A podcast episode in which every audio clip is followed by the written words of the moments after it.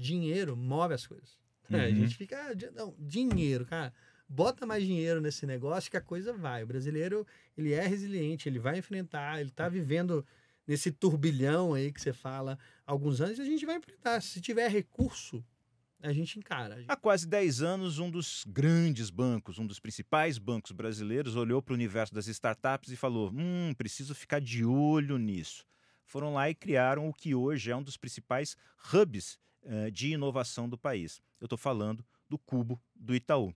Quem está comigo aqui é o CEO, o Paulo Costa. Paulo, Boa tarde. Bem-vindo. Obrigado, muito obrigado pelo, pelo convite aí, Remessa e Rui também, muito obrigado pela, pelo, pela disponibilidade e vontade né, de falar com a gente, entender um pouco a realidade do Cubo. Legal.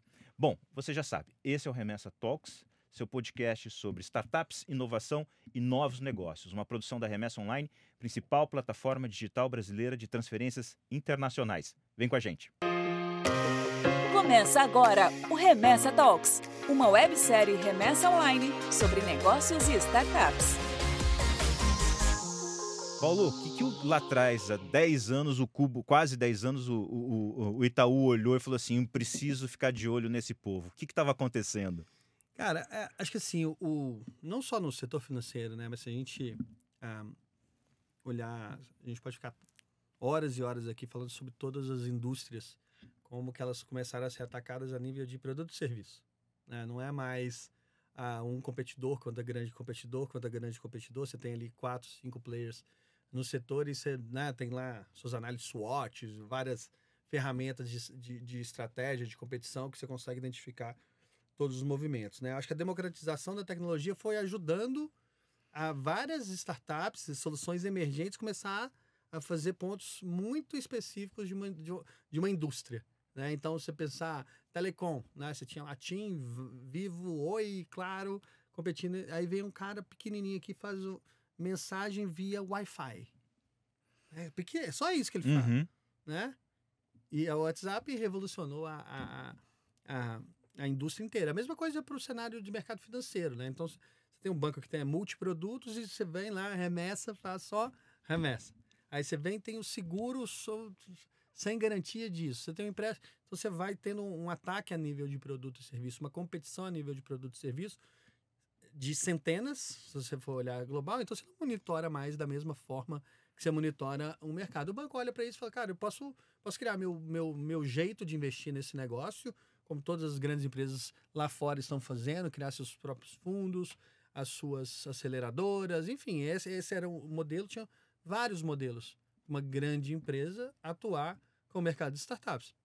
Um deles era, cara, eu vou aprender, eu vou criar uma comunidade de empreendedorismo né? Atrair bons founders, atrair bons empreendedores, atrair grandes parceiros que são marcas que, né, que estão também a fim de, de aprender esse negócio e criar um hub onde que todo mundo vive nesse hub sem amarras contratuais, né, sem obrigações contratuais de ter que fazer negócio comigo. Startups do Cubo podem fazer negócio com qualquer banco, com qualquer empresa mas ali a gente vai fomentar a sociedade, a gente vai transformar a sociedade através desse incentivo de conexões. Vamos trazer startups, vamos trazer grandes empresas, vamos trazer investidores e vamos colidir isso. Vamos gerar oportunidades de negócios para todo mundo. Naturalmente, o banco está muito bem posicionado ali, olhando quais as, as, as, grandes iniciativas que podem fazer diferença no seu negócio, que ele pode, aí sim, que ele pode investir, que ele pode comprar, que ele pode fazer projetos em conjunto, né? A gente recentemente lançou é, uma plataforma junto com a Countify, né? O BBA se junta a Countify entrega a solução de gestão financeira para os clientes BBA. Então, isso é uma, uma junção. A gente conhece a Countify dentro do Cubo. A gente comprou o Zup, por exemplo, que é, hoje é uma, uma grande parte da tecnologia do banco. Pismo, né? Recente anúncio grande aí. O Itaú estava sempre bem envolvido naquele negócio. Enfim, isso, isso começa em 2014 com o Business Plan, ali quando em junho daquele ano a gente começa a desenhar e ver essas opções. E esse projeto Cubo vai ao ar em 2005, 2015, então eu diria que a gente está entrando do business plan até o, o momento, até né, o próximo ano a gente está entrando no décimo ano de operação. Então foi isso, o banco, eu preciso me envolver, essa é uma das, das alternativas e a gente apostou nela. E aí, como é que o negócio funciona hoje? As startups devem fazer fila para conseguir um espaço ali, porque está debaixo do guarda-chuva de vocês tem algumas vantagens. Perfeito. Como é que é esse processo para as startups chegarem até vocês? E quais são essas vantagens que Legal. atraem tanta gente? Legal, boa. É, é, assim, assim, as startups que nos procuram, elas nos procuram para quatro coisas: acesso a mercado, acesso a capital, acesso a conhecimento e acesso a talento. É isso que a gente, é, quando nos procuram, eles, né, a gente fala, por que, por que você procura o Cubo? Em geral, são essas quatro coisas. Ah, acesso a mercado, a gente tem hoje quase que uma centena de grandes companhias junto com o Itaú nessa, né? Então, a gente tem grandes empresas de capital aberto, as maiores empresas ah, brasileiras e multinacionais estão junto com, com, com o Itaú nessa, são mantenedores do Cubo, e essas empresas têm suas estruturas de inovação, tanto de Open Innovation, como de Corporate Venture Capital e outras iniciativas de inovação ali dentro do Cubo. Então, eles trazem todos os seus desafios de negócio e suas estratégias para que faz, façam, e essas startups se propõem a resolver esses desafios. Então, é isso que a gente ah, faz com as startups no ponto de vista de acesso ao mercado. Ah, do ponto de vista de acesso a capital, a gente tem uma comunidade de fundos de investimento também. A gente lançou essa comunidade, inclusive, no, no, no primeiro semestre desse ano. Tem, a gente tem fundos de investimento que estão olhando ali para o deal flow do Cubo, para onde que estão as oportunidades de investimento que eles possam não estar vendo e que o Cubo pode ajudá-los.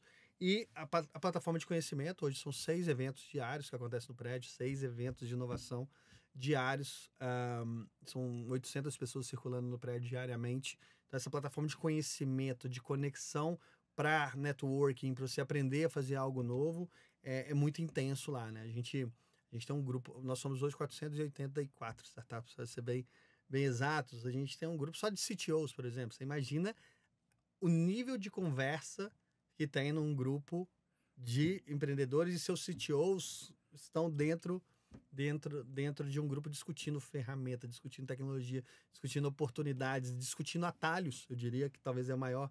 Isso é conhecimento puro. Do mesmo jeito que você tem um grupo de growth, você tem um grupo de marketing, você tem um grupo de, de legal, você tem uma série de grupos orgânicos dentro dessa comunidade borbulhando sem muita, inclusive, a minha mão ali. Eles vão acontecendo naturalmente dessa plataforma de conhecimento do Cubo. A gente tem a- o incentivo, mas ela também acontece muito organicamente. E naturalmente a- o acesso a talentos é muito forte. Você vê, eu já, já vi CTO mesmo ali em uma ou duas start, em duas ou três startups do próprio Cubo. Você vê uma, não uma troca, né? Não é rouba montinho, mas você vê uma, uma relação a, a- o- ser parte do Cubo, ser parte do ecossistema. Você- isso pode, é até uma forma de você atrair talentos que querem participar desse, desse tipo de jornada. Então, em geral, são essas quatro coisas que startups nos procuram. A gente consegue hoje, por causa da omnicanalidade, não é só um ambiente físico, né? É um ambiente digital. A gente consegue aí selecionar 10, 15 startups praticamente todos os meses agora, dentro de um processo de curadoria. Né? A gente vai. Tem, tem um processo de seleção que a gente pode falar dele daqui a pouco. E Era, era justamente sobre ele É. que eu queria falar. Nesse processo, é como assim, uma, é, uma, uma, uma, uma figura que todo, toda pessoa de startup sabe. Tem que ter um pitch. Sim. Qual é o pitch para apresentar para o Itaú? Perfeito. Ah, assim, a gente, novamente, né? Eu acho que o mercado de, de inovação, ele, ele é muito sedutor, ele é muito sexy, né? Eu diria assim. Você tem assuntos muito legais e você tem estágios muito legais desse, desse ambiente, né?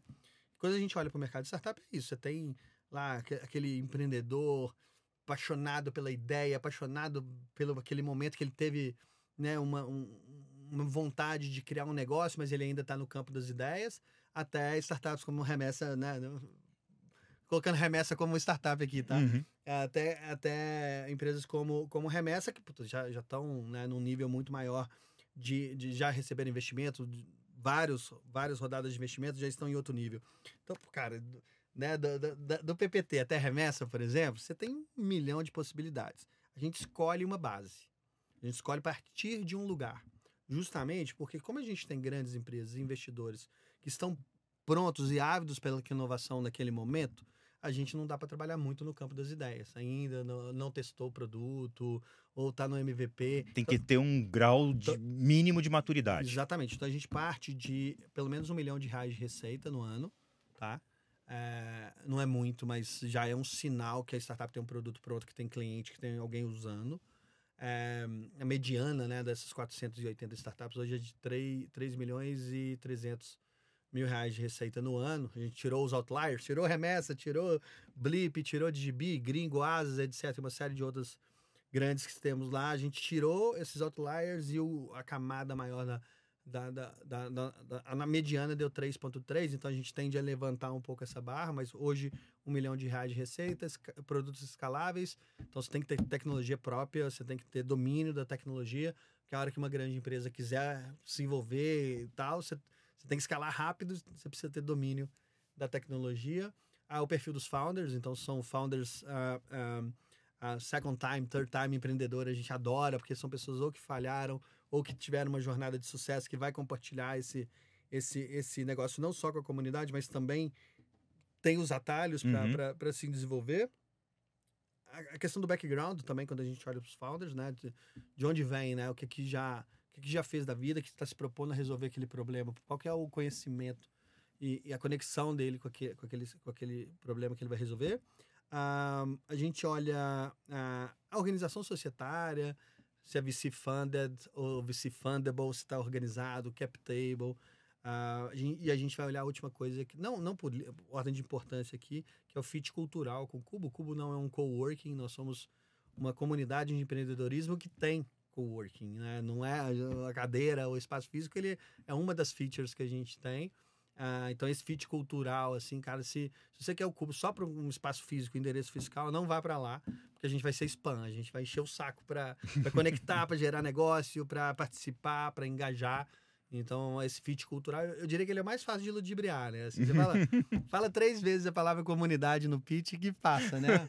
Mas rapidamente, como eu falei, a gente vai, a gente vai encher o saco, então é melhor pegar um outro coworking se for só essa necessidade. Então, esses são cinco, cinco critérios que a gente olha. Então, dessas 70 startups se aplicam, a gente vai fazer um filtro olhando para esses critérios e a gente passando nos filtros, a gente chama para um pitch, que acontece semanalmente no Cubo, e aí sim a gente aprova ou não aprova ela fazer parte uh, da nossa comunidade justamente por isso. Tem algumas flexibilidades aqui, quando a gente olha Afrocubo, por exemplo, a gente olha uh, Mulheres ao Cubo, ISG e, e, outras coisas que a gente pode ser mais flexíveis.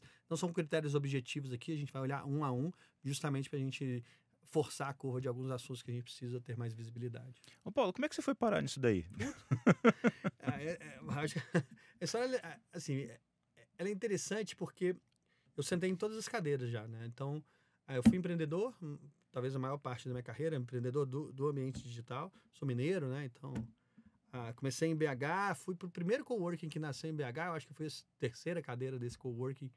E ah, tinha uma empresa de, de, de, estratégia de negócios e tal. E lá eu conheci meus primeiros sócios da primeira startup. Então isso acontece mesmo. Uhum. No primeiro coworking de Belo Horizonte, eu conheci meus primeiros sócios ah, da primeira startup. Você sabe, então, qual é a receita ah, dessa eu, fase. Você viveu ela. Eu, você viveu ali, ela. Eu cheguei aí, o que você faz? O que você faz? Passou três meses, quatro meses, a gente já estava criando uhum. um negócio. E, assim, perfis completamente diferentes. Eu, eu, eu um cara mais a, a offline na época, uhum. isso era de 2007 para 2008.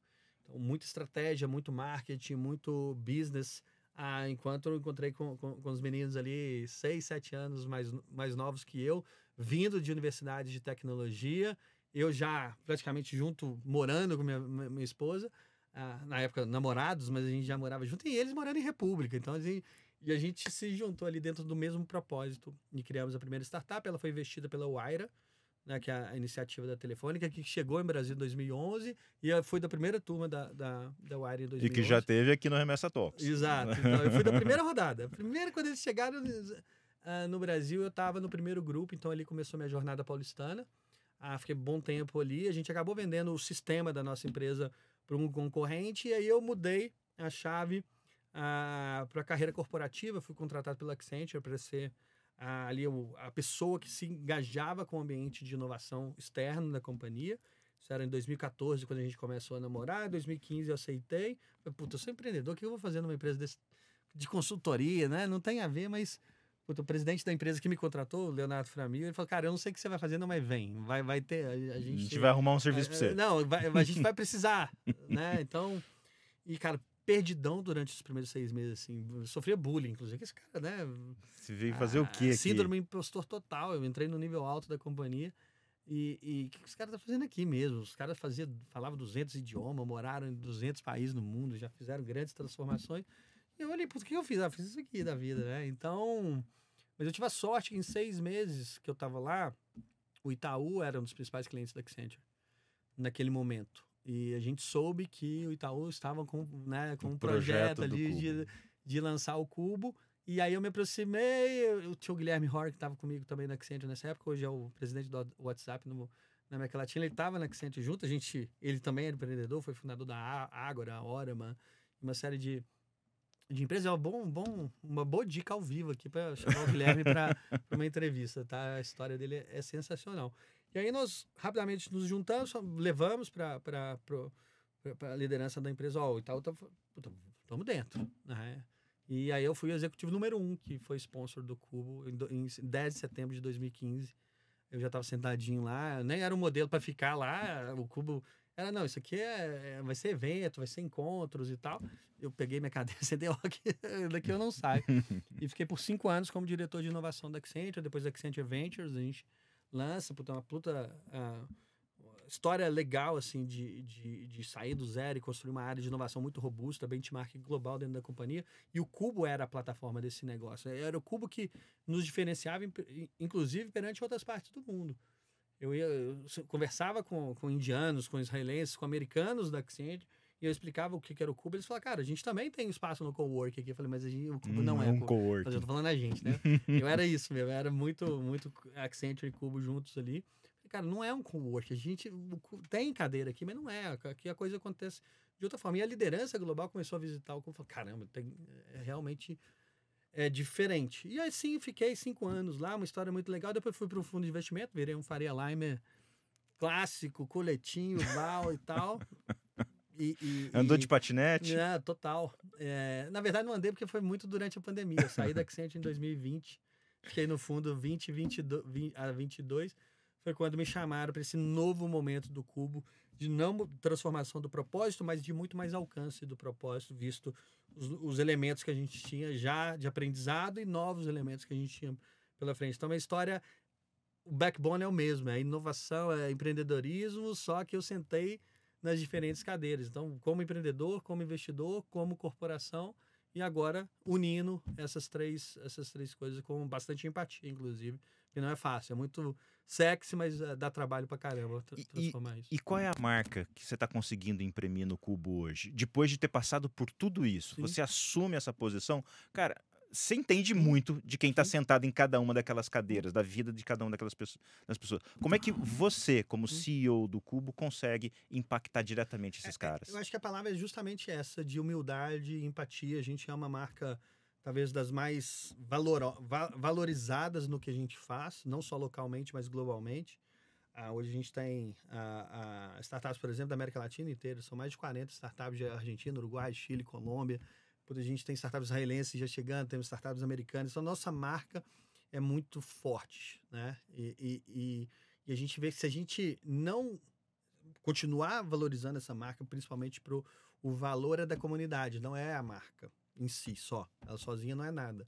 O que faz a diferença no nosso negócio são as conexões e as oportunidades que a gente causa, cria dentro da própria comunidade.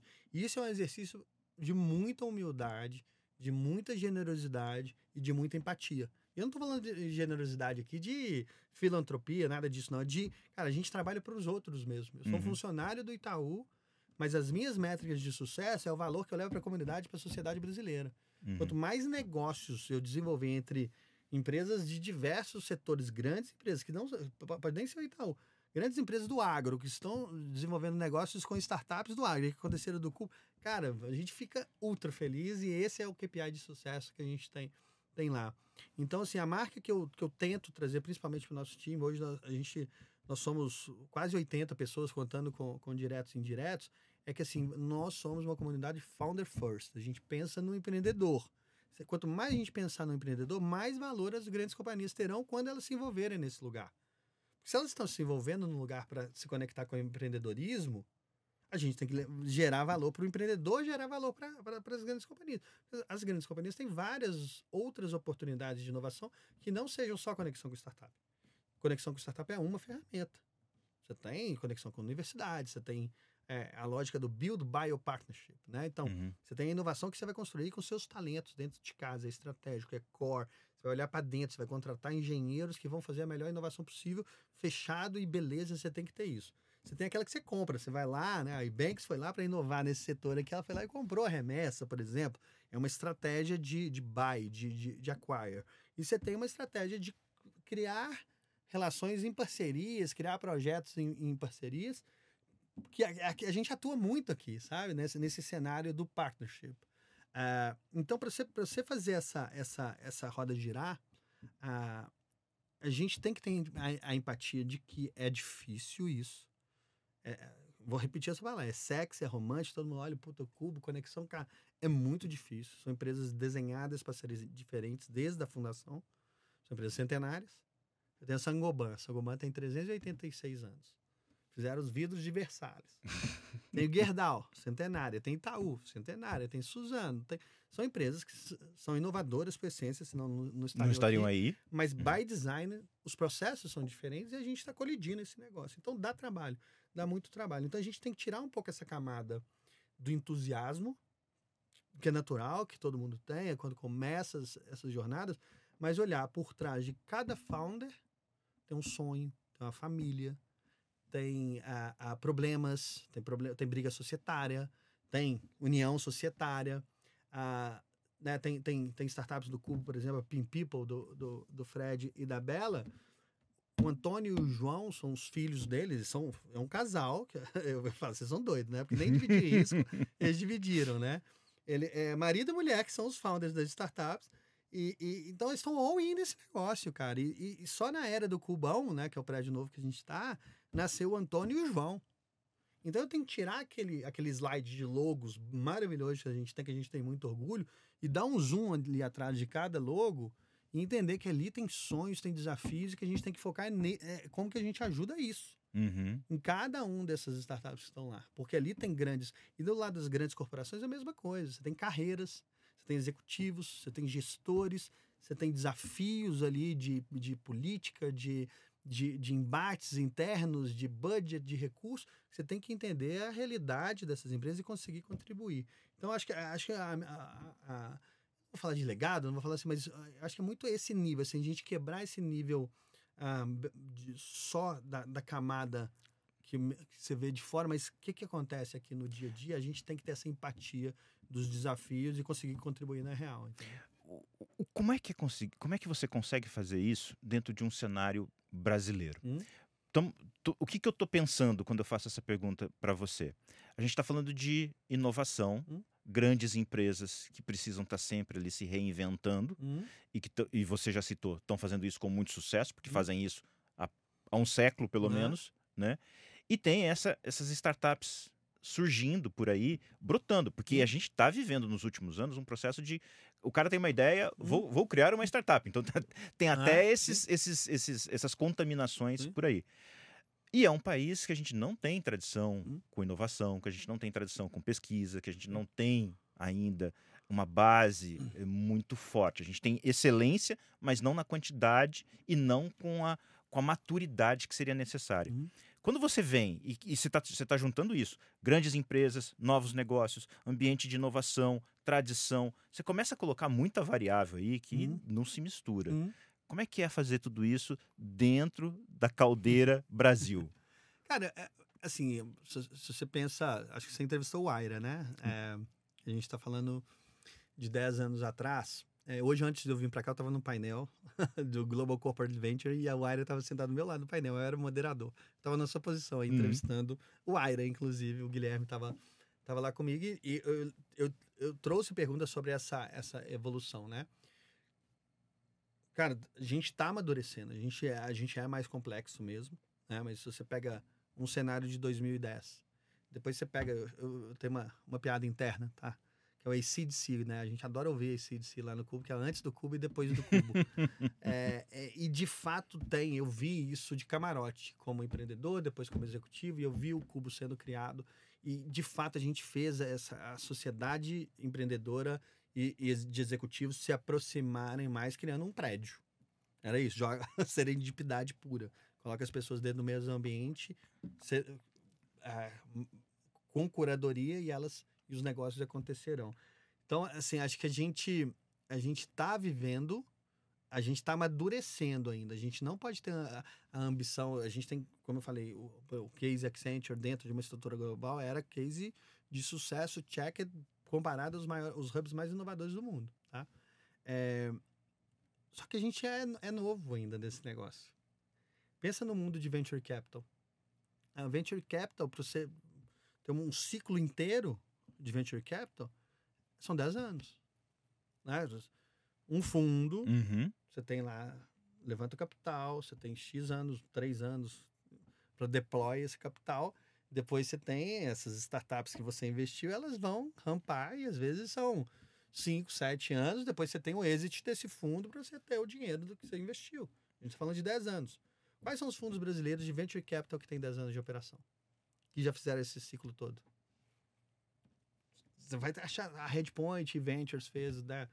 Puta, o fundo 1 tem cinco unicórnios. Uhum. Uh, Jim Pass, Jim Pass, Pismo, RD, a Acreditas, e eu esqueci o outro. Mas enfim. Mas é, é um- é- tem, de- com certeza tem outros fundos que estão passando agora dessa Estão jornada. chegando nos 10 Estão anos. chegando nos 10 anos. Aí, e quando você vê a inovação corporativa, fora oásis de, de excelência, Embraer, que nós falamos um pouquinho antes, vários outros oásis que você vai achar, mais um P&D, mais engenharia, tal, tal. Quando a gente olha de ecossistema, as empresas começaram mesmo a fazer esse negócio, foi a partir de 2015, e o Cubo foi um dos grandes vetores desse negócio mesmo. Porque é a marca, é a marca mais valiosa da América Latina investindo nesse negócio. Então, peraí. Naturalmente, um tanto de marca veio junto, querendo. Cara, deixa eu fazer junto esse negócio. Né? Então, hoje nós somos quase uma centena de grandes marcas dentro do Cubo, entre grandes empresas e, e parceiros, mas começou com Accenture, TIM e Cisco lá em 2015. E o Itaú fundando esse negócio. Hoje são quase uma centena, mas eu estou falando de quase 10 anos de, de trabalho. Então, se você compara, cara, a gente está indo muito bem. A gente tem que só ver qual é a base. A gente é Uhum. uma cadeira, a gente é mais complexa, mais complexo, desculpa. A gente tem muitos desafios de acesso a recursos e tal, mas a gente está andando, a gente está evoluindo. O que, eu, o que eu sinto, assim, a gente depende bastante da iniciativa privada no Brasil, com certeza. né? Então, quando você vai ver as grandes iniciativas de fomento, de desenvolvimento, tem, tem algumas coisas, né, olhando para a universidade e tal, mas quando você olha para startups, é muito investimento privado, é muitas empresas privadas. Então, eu sou muito otimista, tá, Rui? Assim, eu, como eu, eu, eu, eu comecei lá atrás e eu tô vendo a, a coisa acontecendo muito bem posicionada, assim, na cadeira, de, de onde que eu tô vendo o negócio, cara, é, a gente tá andando e tá andando a passos fortes. Se a gente tivesse mais estímulo, né? Se tivesse mais, mais a, a capital, principalmente, dinheiro move as coisas. né? A Uhum. gente fica, ah, não, dinheiro, cara, bota mais dinheiro nesse negócio que a coisa vai. O brasileiro, ele é resiliente, ele vai enfrentar, ele tá vivendo nesse turbilhão aí que você fala alguns anos a gente vai enfrentar. Se tiver recurso, a gente encara, a gente vai fazer, tem que disponibilizar recursos. né? Você falou de, de- das grandes empresas, mas você também falou sobre parcerias com universidades, centros de pesquisa. Você está falando aí, poxa vida, precisamos também fomentar onde tem excelência. Como é que é a relação com centros é, é, de, de inovação, parques tecnológicos em geral? Perfeito. Cara, assim, como eu falei no começo, assim, a, gente precisa, a gente precisa fazer escolhas. Uhum. né? Onde que a gente, onde qual que é o baseline, qual que é a base para a gente começar a trabalhar e levar valor. O ambiente de inovação ele é muito legal, é lindo. Sou apaixonado com esse negócio. Mas ele tem muitas distrações inerentes ao que a gente vive. Né? então eu tenho oportunidade de investir com universidade, eu tenho oportunidade de investir com, com startups em 10 em, em 10 estágios diferentes.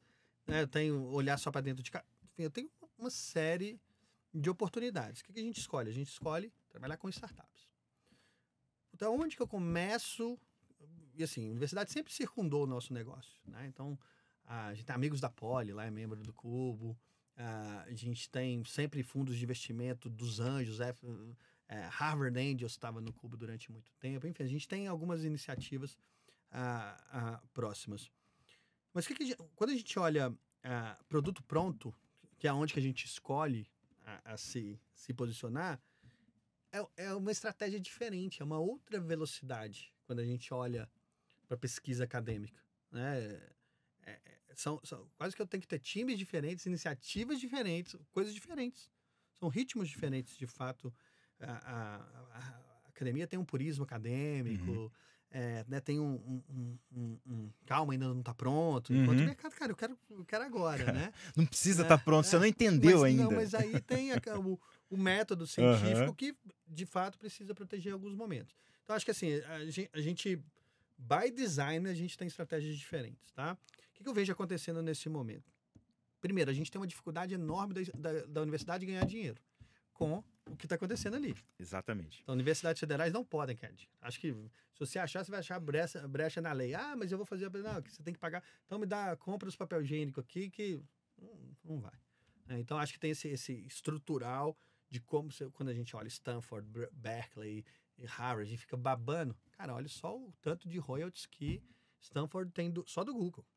São bis que volta para ali. Aí você chega no campus de Stanford lá, não tem uma grama fora do negócio. O time de futebol americano é lindo, maravilhoso. Só do Google é- são bis de dólares. Uhum. Né? Aqui a gente tem casos de startups que nasceram dentro da academia, dentro da Universidade Federal, e tentou fazer com que a universidade fosse sócia e não conseguiu. Não. E não conseguiu. Então você vai tem um, um desestímulo ah, regulatório. É o que você falou. A regra não permite. A Ah. gente precisa discutir, modificar a lei para que, as- que as universidades, os- esses parques tecnológicos ligados a essas instituições possam ter, por exemplo, equity das Ganha startups. dinheiro, lembra que eu falei? É, É é. recurso, é grana. porque elas não podem ter Ah, a equity da, da, da, da- empresa. que chame de royalties, né? Como é lá Uhum, fora. uhum. Então, não não sei, mas a gente precisa fazer com que a academia ganhe dinheiro com esse negócio. Aí eu acho que a gente ganha muito poder, porque a gente é bom. A gente, olha quantos cientistas brasileiros participam dos fóruns, não sei o que lá, não sei o que lá no mundo. Você vai, toda vez tem um brasileiro, um cientista brasileiro envolvido em alguma coisa grande. Mas em outras universidades que deram mais visibilidade, mais oportunidade, tem mais recurso financeiro. Dinheiro move, recurso move. É, o que, que a gente vem fazendo para se aproximar? A gente tem hubs de hubs dentro do Cubo. O Cubo não é uma aceleradora, não é uma incubadora, a gente não investe, a gente é um hub de conexões. E com o passar do tempo, a gente foi aprendendo que quando a gente clusterizava alguns assuntos, a gente ganhava bastante profundidade de conhecimento, de soluções, de talentos, a gente ia aprofundando. Então, a gente foi criando hubs de indústrias dentro do, do, do, do, do Cubo. Hoje nós somos nove hubs diferentes dentro do hub, então são é hub de hubs, não é dos hubs, não é o hub, é hub de hubs. É, são nove de indústrias e um transversal, que é o Cubo ISG. Então a gente tem o Cubo Health, a gente tem o Cubo Fintech, a gente tem o Cubo Agro, a gente tem o Cubo Retail, o Cubo Education, o Cubo Marítimo e Portuário, a gente tem o Cubo Logística, a gente tem o Cubo Smart Mobility, a gente tem o Cubo Constru Living. Tá? E todos esses hubs, a gente tem grandes indústrias do setor fomentando ele. Quando a gente olha para o Constru Living, por exemplo, a gente tem a Dexico, a gente tem a Sangoban, a gente tem a Gerdau, a gente tem a MPD, tem a Zitec, Itaú e Itaú BBA. São fomentadores desse hub que olha toda a jornada de moradia. No agro, eu tenho CNH, Suzano, Corteva, São Martinho e Itaú BBA. E ali no agro, quando a gente olha para o agro, tem instituições de pesquisa que são muito importantes para o desenvolvimento desse hub Uhum. específico.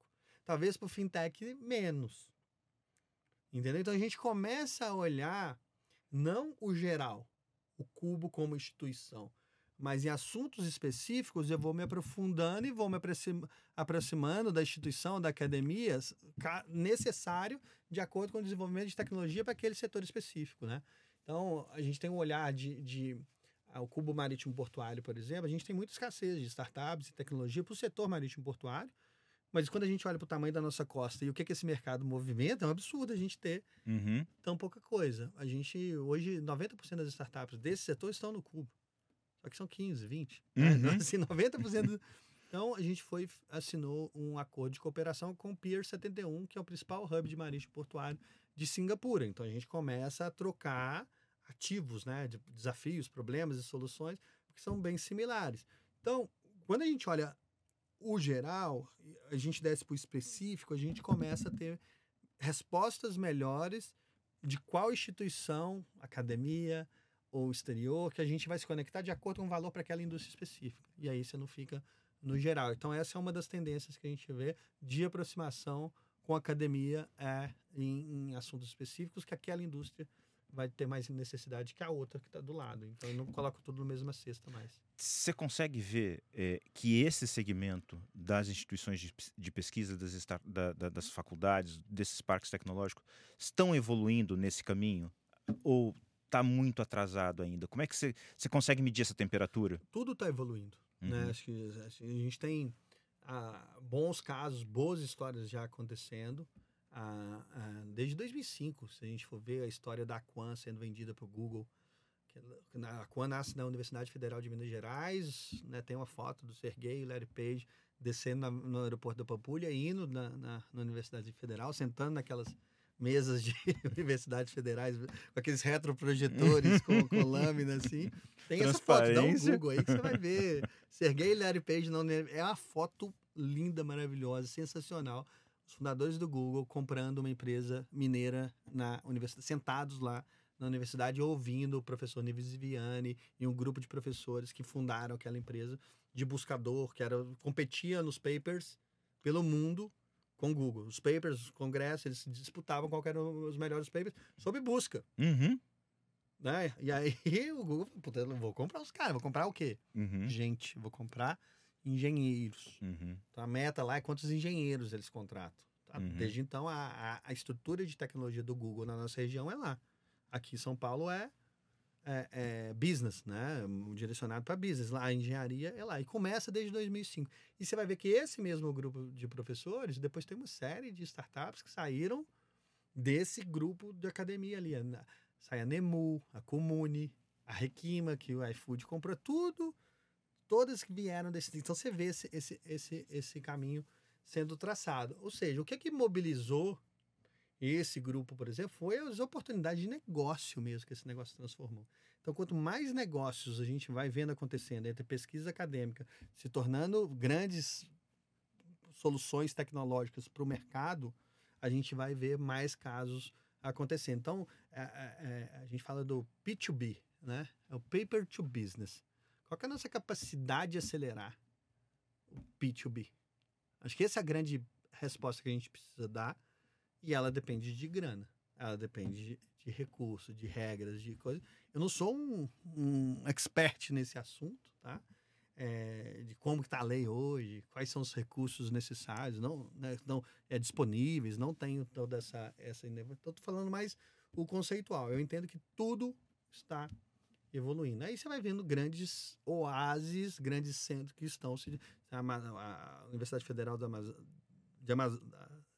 Amaz... UFAM, né? Uhum. Da, da, de, de, de, Amazonas. Uhum. Você vê o professor Silvio Meira com Porto Digital, Porto 20 Digital. anos já fazendo, mas você vê que depende né, de um grupo de pessoas ali. A Universidade Federal de Santa Catarina também tem feito grandes trabalhos há muito tempo.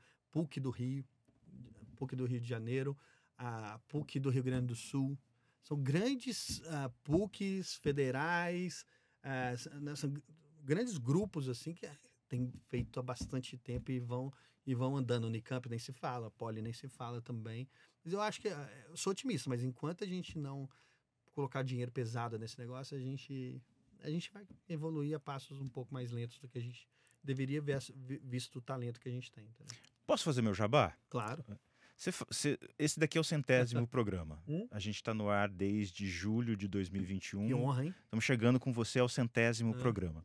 E você falou um monte de nomes hum? de empresas e tudo mais é, é, ao longo desse tempo. A gente começou pela Waira, hum? Guilherme teve com a gente. É, você falou da, Inova, da hum. Unicamp, Inova teve com a gente. Hum. Você falou do professor Silvio Meira, quem veio foi o Pierre, que é o diretor do Porto Digital. Né? Então, então a gente. Eu fico feliz de ouvir isso no centésimo episódio, porque a gente está falando com as pessoas certas. Você está falando da história da, é. da, inovação do Brasil, né? A gente está conseguindo ah. falar com as pessoas certas. Eu acho que isso é bem legal. Então eu estou roubando esse espacinho de Pelo você, de Deus, é. justamente, pra...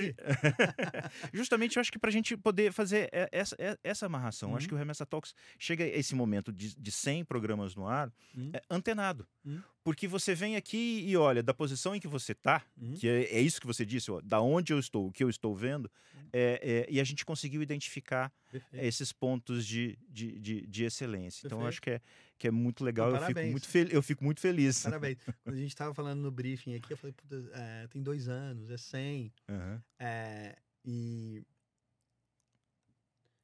Podcast é, é- é complexo, né, cara? Assim, É. deu um boom, assim e tal. Então tem muito o início, né? A gente, a Uhum. sempre vê o início, o podcast. Aí, aí tem uma curva a Aham. gente vê no mercado inteiro, né? Puta, ah, mas o convidado não foi, ah, não vamos fazer hoje. Ah, não, ah, Uhum. ah, isso.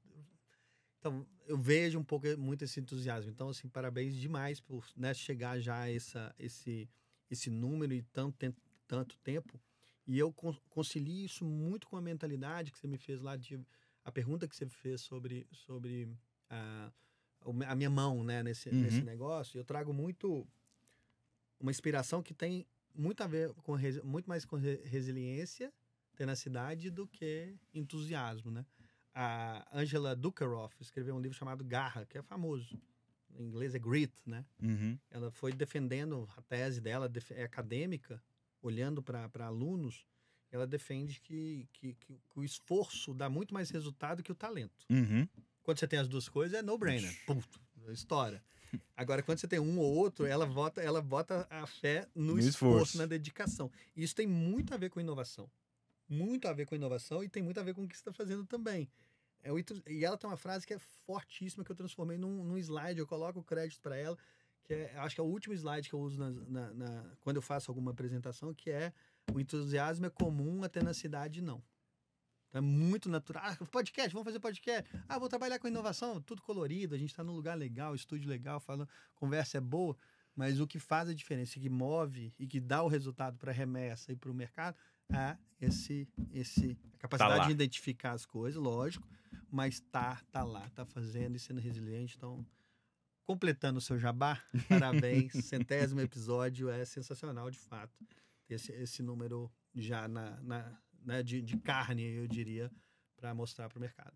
Então, aproveitando que a gente está nessa alta Aham. aqui, aproveitando o seu elogio, me fala, o que, que você vê para o mercado de startups nos, Hum. próximos, nos próximos anos? Não vou pedir para você fazer projeção de, Sim. de 10. De- Vamos, tentar fazer uma projeção de um ou dois.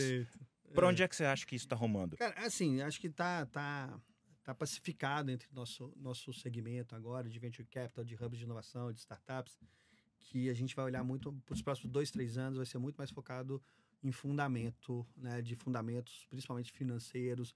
Então, os sócios, os fundadores das startups, além de serem visionários, isso vai continuar sendo exigido, vai precisar ter a empresa na mão, controle financeiro, é, não é crescimento todo custo, você tem que saber quanto custa o seu CAC, LTV, e, e não só um slide lá, mas você tem que saber raciocinar sobre isso, você saber mexer nos, no- nos momentos.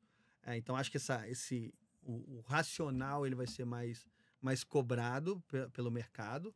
É, acho que dinheiro vai ter. Sempre tem dinheiro para bons empreendedores. Nunca faltou. Dinheiro para bons empreendedores.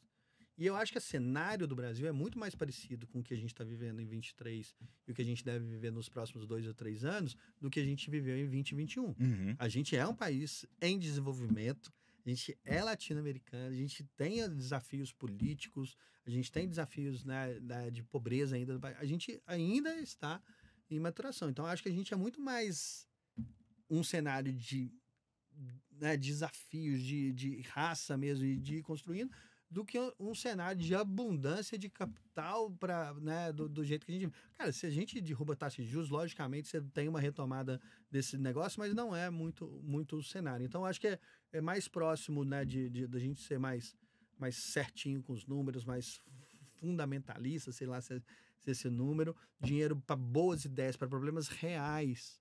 né, menos perfumaria também, mas mais problemas reais do, do ser humano mesmo que você está conseguindo resolver, você vai, você vai atrair capital. É, tem alguns setores que eu acho que vai chamar mais, chamam mais atenção. A gente é a cara do Brasil, né? A gente é a cara do Brasil quando a gente ah, olha destino de, de recursos. É, a gente estava fazendo ah, uma, X% dos, dos, dos, dos investimentos. Eu vou lembrar depois o número, eu te, eu te mando, mas é uma coisa quase que perto de 50% dos investimentos em startups foram para fintech, SaaS, Uhum. B2B. então, se você quiser fazer, né, a piada no, no, no, fórum foi, cara, se você quiser captar recursos de fundo de investimento na América Latina, você faz uma fintech, SaaS, B2B. B2B. Aí a gente começou a colocar os pitacos. Se você fala de inteligência artificial conectada com ISG ainda, aí, bicho, você vai ter. vai, vai sobrar investidor. É, então, acho que, acho que fintech segue sendo uma coisa super importante para o Brasil, para a América Latina. Então, acho que né, para a gente ser mais eficiente, mais, mais, mais, mais, mais ágil, a gente é bom, a gente é atrativo no mundo, do ponto de vista de fintech. Cara, o agro tá bombando, né? A gente olha o nosso hub lá, com essas empresas que eu falei, cara, é um dos hubs mais intensos que a gente tem no meio da Vila Olímpia. É, eu olho logística, infraestrutura, também são hubs, são empresas que estão ávidos lá dentro, botando gente, botando recurso para inovar. Energia também, é todo dia tem alguma empresa batendo na nossa, na nossa porta falando de energia. Agora tem um, um, um percentual lá da, de, que eles são obrigados a, reinvestir, a investir em inovação, né, as empresas de energia, e, e, trabalhar com startups e com inovação foi aprovado em junho desse ano. Então, cara, vai ter uma enxurrada de grana corporativa para esses setores. Então, acho que se eu for olhar de comportamento, é mais esse fundamento e dedicação né, e resolver problemas reais e, e vai ter dinheiro nessas circunstâncias e de, de tendências, eu acho que a fintech segue, segue sendo um ponto importante da nossa sociedade e esses, esses outros ISG, cara, voando também. A gente criou um hub de ISG no Cubo há, há pouco mais de um ano, é, focado em carbono zero, tá? focado em ajudar as grandes companhias a, a, perseguir suas metas de carbono zero e já é um sucesso, já passam de 40 startups que ajudam as grandes empresas a fazerem isso. Então, a, cara, tem uma frase que eu, depois a gente pesquisa quem que é, pode ser Platão, Aristóteles, cada dia ela aparece no, de um jeito. Que, e ela é muito básica. E, e, eu acho que ela, ela, ela é a fonte de tudo. Assim, a, a necessidade é a mãe da inovação. Uhum. Cara, se a gente está se ferrando por causa do clima, se a gente tem que resolver essa, relação da descarbonização e outros problemas que a gente tem, mas só dando um exemplo desse, a gente vai inovar. A gente vai fazer. Porque é a necessidade que, que faz a gente inovar. Ah, não, eu gosto desse assunto. Cara, aqui é obrigação a gente inovar. Uhum. Não tem solução antiga para esse negócio, porque é um problema moderno. Ele não vem antigo. Ele vem, né? Vem, vem somando, somando, mas ele bum, bate na nossa, na nossa janela muito agora e é urgente o negócio. Então são, são, são olhares assim que a gente fala, cara, vai ser muito necessário, a gente vai ter que inovar. E aí o ser humano aparece com uma capacidade histórica, milenar aí de, nesses momentos ultra necessário, a gente inova. Agora a gente tem muito mais ferramenta, né? Paulo, infelizmente eu preciso encerrar Boa. e você deve ter milhares de compromissos oh, hoje aí. Tem um Halloween no cubo hoje, no final do dia, cara. Eu tô animado. Meu filho vai, inclusive. vamos lá no, no, escritório do papai, no Halloween. Ele, vamos. então eu vou liberar você para o seu Halloween. Eu Valeu. quero te agradecer Não demais. É agora, ainda tem muita coisa mesmo, é, tá? É. Mas é no final do dia. Eu quero te agradecer demais eu e, desejar mais sucesso ainda. Boa para nós, né? Remessa membro do Cubo lá, é sucesso pra gente. Sucesso do Cubo é o sucesso. Ó, esse jabá mesmo, o sucesso do Cuba é o sucesso das, das empresas que estão conosco. Valeu, valeu, E eu quero agradecer você que nos acompanhou até aqui. Lembrando que o Remessa Talks é o seu podcast sobre startups, inovação e novos negócios, produção da Remessa Online, principal plataforma digital brasileira de transferências internacionais. Até o próximo episódio. Tchau, tchau. Esse foi o Remessa Talks, websérie da Remessa Online. A gente se encontra na próxima rodada.